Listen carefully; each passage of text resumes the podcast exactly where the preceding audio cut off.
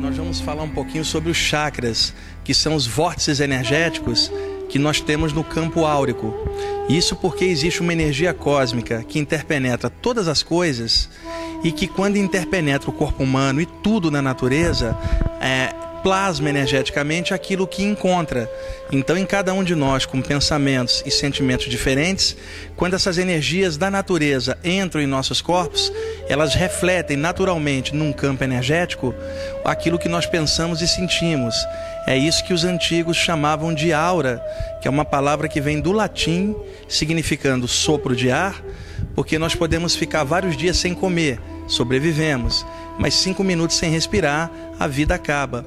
Então, naturalmente, a principal fonte de entrada de vitalidade no corpo é a respiração. E quando nós respiramos, nós captamos do meio ambiente em volta as energias que vêm de cima, energias sutis, cósmicas, celestes.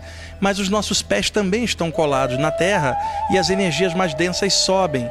E essas energias então se misturam no corpo humano com a própria energia da respiração, e a mistura dessas energias cria um campo energético em volta do corpo, daí a palavra latina aura, significando essa respiração, esse sopro vital que entra pela respiração. E nessa aura, nós temos diversas aberturinhas por onde essas energias entram e saem. Essas aberturas, os antigos hindus chamaram de chakras. A nossa aura tem milhares de pontinhos por onde as energias entram e saem num autêntico movimento respiratório psíquico, bioenergético, numa troca com as energias da natureza. Nós recebemos, além das energias celestes e da Terra, energia do meio ambiente, das pessoas em torno, das árvores, dos minerais, vegetais e animais, numa troca constante, já que tudo na natureza é energia e a própria ciência afirma que matéria é energia condensada e energia é matéria em estado livre radiante. Então a nossa aura, que é o campo energético, apresenta bilhões de pontinhos brilhantes por onde as energias entram e saem, os chakras. Entretanto, os antigos mestres da Índia, quando observavam pela clarividência esses pontos energéticos, notaram que sete pontos se destacavam mais do que todos os outros: um no topo da cabeça, testa, garganta, peito, meio da barriga, baixo ventre e a base da coluna. Então eles passaram a falar dos sete grandes chakras. Não é que só hajam sete, mas sete são chakras principais. E eles desconfiaram então por que, que haviam sete centros energéticos mais brilhantes e maiores do que todos os outros. Quando eles foram investigar pela clarividência, notaram claramente que para cada um daqueles centros energéticos grandes estava conectada uma glândula do sistema endócrino. Como o sistema endócrino é composto de sete glândulas, os hindus passaram a considerar que chakra de primeira divisão, chakra importante, é aquele que tem uma conexão direta com uma das glândulas do sistema endócrino. Como nós temos sete glândulas, passaram a falar dos sete chakras. Então, cada um desses centros vitais está associado a uma das glândulas endócrinas. E o que é uma glândula endócrina? Uma glândula capaz de produzir hormônios, que são agentes bioquímicos, que ao viajar pela corrente sanguínea estimulam as diversas funções do metabolismo. Para cada uma das glândulas, nós temos um chakra grande correlacionado. Sete glândulas, portanto, sete chakras. Por exemplo, nós temos chakras das palmas das mãos. São chakras secundários, chakras das pontas dos dedos, cotovelos, plantas dos pés. São todos chakras secundários porque não tem ligação direta com o sistema glandular. Então, a partir de agora, eu vou relatar para vocês e explicar rapidamente, de forma didática, as funções de cada um desses chakras e as suas ligações correspondentes com as glândulas.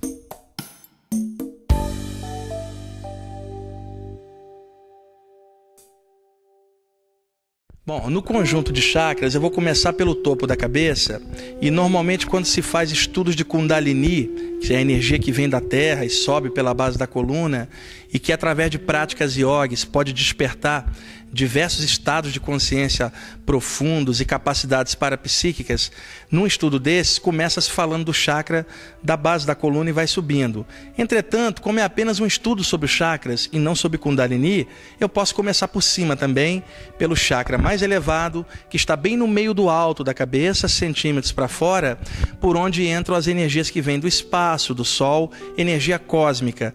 Essas energias entram para energizar o cérebro e bem abaixo do cérebro,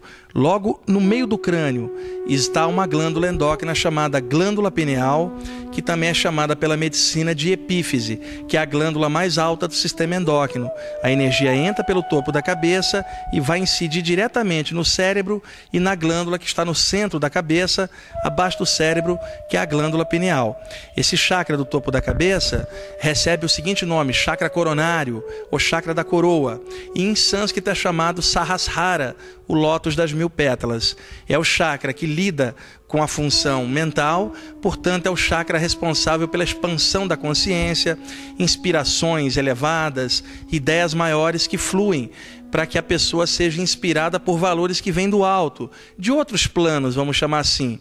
Logo, é o chakra mais importante do sistema e é o único que aponta para cima, é, talvez como que avisando que o nosso lugar não é aqui, estamos aqui por um tempo, mas como espíritos, consciências espirituais em essência, um dia partiremos de volta para casa, pelo topo da cabeça, para outros planos.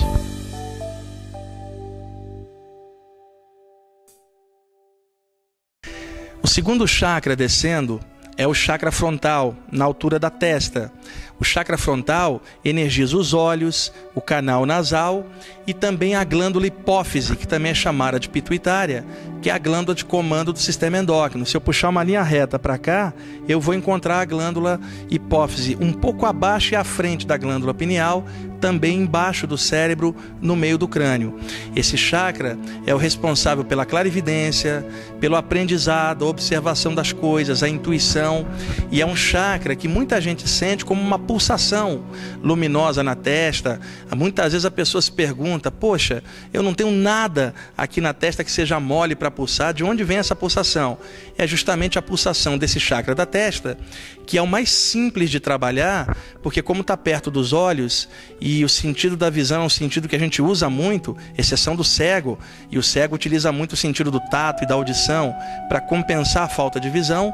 Em nós que enxergamos normalmente, 90% da energia mental escapa pela visão. Então a tendência nossa ao fechar os olhos é trazer as imagens para uma tela mental frontal interna, justamente sob a ação do chakra frontal.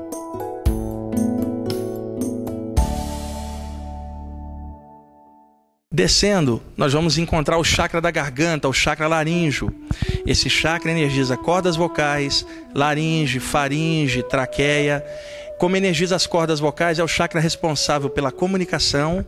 É também um chakra que trabalha a mastigação, a salivação e a deglutição dos alimentos, que controla a boca. E também controlando a laringe, controla a parte média da respiração. Então, além da comunicação, esse chakra trabalha uma parte da respiração e uma parte da, do processo da alimentação que começa na boca, na mastigação, deglutição e salivação. Esse chakra é também o chakra responsável pela expressão artística da pessoa. A pessoa cria na mente ou no coração e ela tenta expressar. Então, se ela não vai escrever ou falar, ela acaba pintando, desenhando ou fazendo uma escultura. Então, esse é o chakra responsável pela expressão artística de dentro para fora.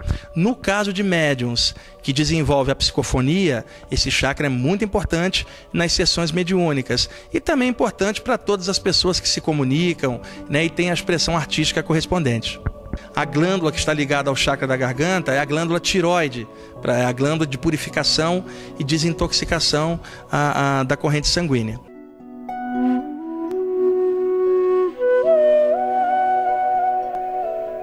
O chakra cardíaco está situado no meio do peito. Naturalmente, ele controla toda a área cardiorrespiratória.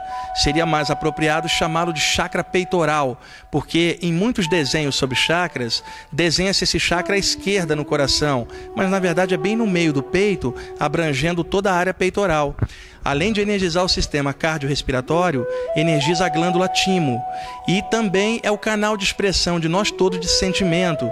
Daí você fala, te amo do fundo do meu coração, expressando os sentimentos que vêm do fundo da alma alma, mas que a gente acha que estão no coração. O canal para fluir isso é o chakra cardíaco. Descendo, o chakra umbilical, é o quinto chakra de cima para baixo. É o chakra que está um dedinho acima do umbigo. Esse chakra energiza toda a área abdominal e, consequentemente, todo o aparelho de digestão. Então, esse chakra é o responsável em puxar a energia dos alimentos para espalhar para o sistema. É um chakra de grande vitalidade e funciona como uma espécie de radar psíquico. Por exemplo, num caso de um sensitivo desenvolvido, se ele vê um espírito ou alguma coisa, isto é o chakra frontal dando a clarividência. Mas se ele apenas sente e fala, eu não estou vendo, mas estou sentindo, é o chakra umbilical, que é como se fosse um radar, é cego, ele sente por aproximação. Então esse é um chakra que é hipersensível em médios e sensitivos em geral. Então um chakra precisa estar cheio de luz e a forma da pessoa fazer isso é meditar em cada área que eu estou comentando, de cada chakra, pulsando luz branquinha ou amarela de dentro para fora, para poder limpar o chakra e deixá-lo funcionando normalmente. O chakra sexual na altura do baixo ventre energiza toda a área geniturinária, é o chakra responsável pela reprodução sexual e é um chakra que é óbvio, está ligado à troca sexual e ao controle de líquidos do corpo humano, porque como esse chakra energiza as vias urinárias, ele é responsável por expelir né, os líquidos para fora do corpo pela urina, ele é o chakra que faz a filtragem dos líquidos que viajam pelo corpo. E nem precisa dizer que o corpo é 70% de líquido, então esse chakra é responsável pela filtragem do sangue e a circulação da energia do corpo. E diga-se de passagem, independe da pessoa ter atividade sexual ou não, esse chakra funciona também na parte urinária e todas as pessoas precisam urinar. Então tem às vezes alguém que fala: olha, eu não mexo com esse chakra, não, não, não faço. Não, você precisa pelo menos urinar. Então esse chakra tem função geniturinária. Outro detalhe importante: muitas escolas espiritualistas ocidentais evitam de falar do chakra sexual por motivo de pudor sexual. Mesmo nós estando, é, estando no século 21, ainda tem gente com a mente presa que não encara a sexualidade de frente. Então, para evitar isso, vários grupos substituem o chakra sexual e passam a falar do chakra do baço, que é um chakra secundário que está em cima do baço, que é chamado também de chakra esplênico, porque baço em inglês é splen, daí o nome esplênico. É um chakra em cima do baço que capta energia para dentro da corrente sanguínea sanguínea. Só que há um pequeno detalhe: o chakra do baço não está ligado a nenhuma das glândulas endócrinas. Por isso, não é considerado um dos chakras, é, um dos sete principais. Embora algumas doutrinas tenham colocado ele como um dos chakras e cortado o chakra sexual para poder justificar a contagem em sete chakras. Por todo o Oriente, vocês vão ver livros falando do chakra sexual e não do baço. Então, dependendo do autor do livro que você lê, se fala por um prisma oriental, fala do chakra sexual e não fala do chakra do baço. Se o autor é ocidental e tem algum problema com a sexualidade, ele vai falar do chakra do baço para não ter que falar do chakra sexual, que ele não quer misturar com a parte espiritual, acha que uma coisa é separada da outra. Isso é um pequeno detalhe que todo estudante deve atentar a essa variação. E aí alguém pergunta: e qual é a verdade? É o baço ou o chakra sexual? O chakra sexual está ligado com as gônadas, testículos no homem, ovários na mulher. Então ele está ligado com glândulas endócrinas, enquanto que o chakra do baço não. Essa é a chave para qualquer estudante perceber se um chakra é de primeira linha ou não.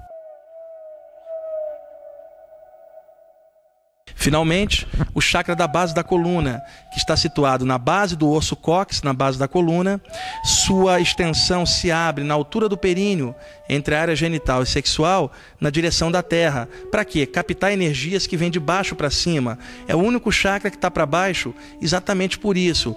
Capta energia, essa energia sobe pela coluna e na subida pelas costas energiza duas glândulas que estão sobre os rins, que são as glândulas suprarrenais e as suprarrenais projetam dentro da corrente sanguínea o hormônio adrenalina, quando a pessoa está com medo ou quer enfrentar um perigo para reforçar o corpo. É o instinto de sobrevivência, a descarga de força a mais pela adrenalina feita pelas suprarrenais. Então, quando a energia sobe da base da coluna, ela pega as duas glândulas suprarrenais em cima dos rins e aí equilibra o sistema da maneira que deve. Então, essa é uma descrição bem didática, bem simples, dos sete grandes chakras, e é claro que cada chakra desses poderíamos levar um tempão falando, mas o objetivo a, a, dessa pequena passagem de informação é só clarear um pouquinho para as pessoas sobre os chakras, e existem muitos livros bons que as pessoas podem pesquisar hoje em português sobre o tema. E eu espero que essa pequena explicação tenha sido útil para vocês, tá bom? Um grande abraço.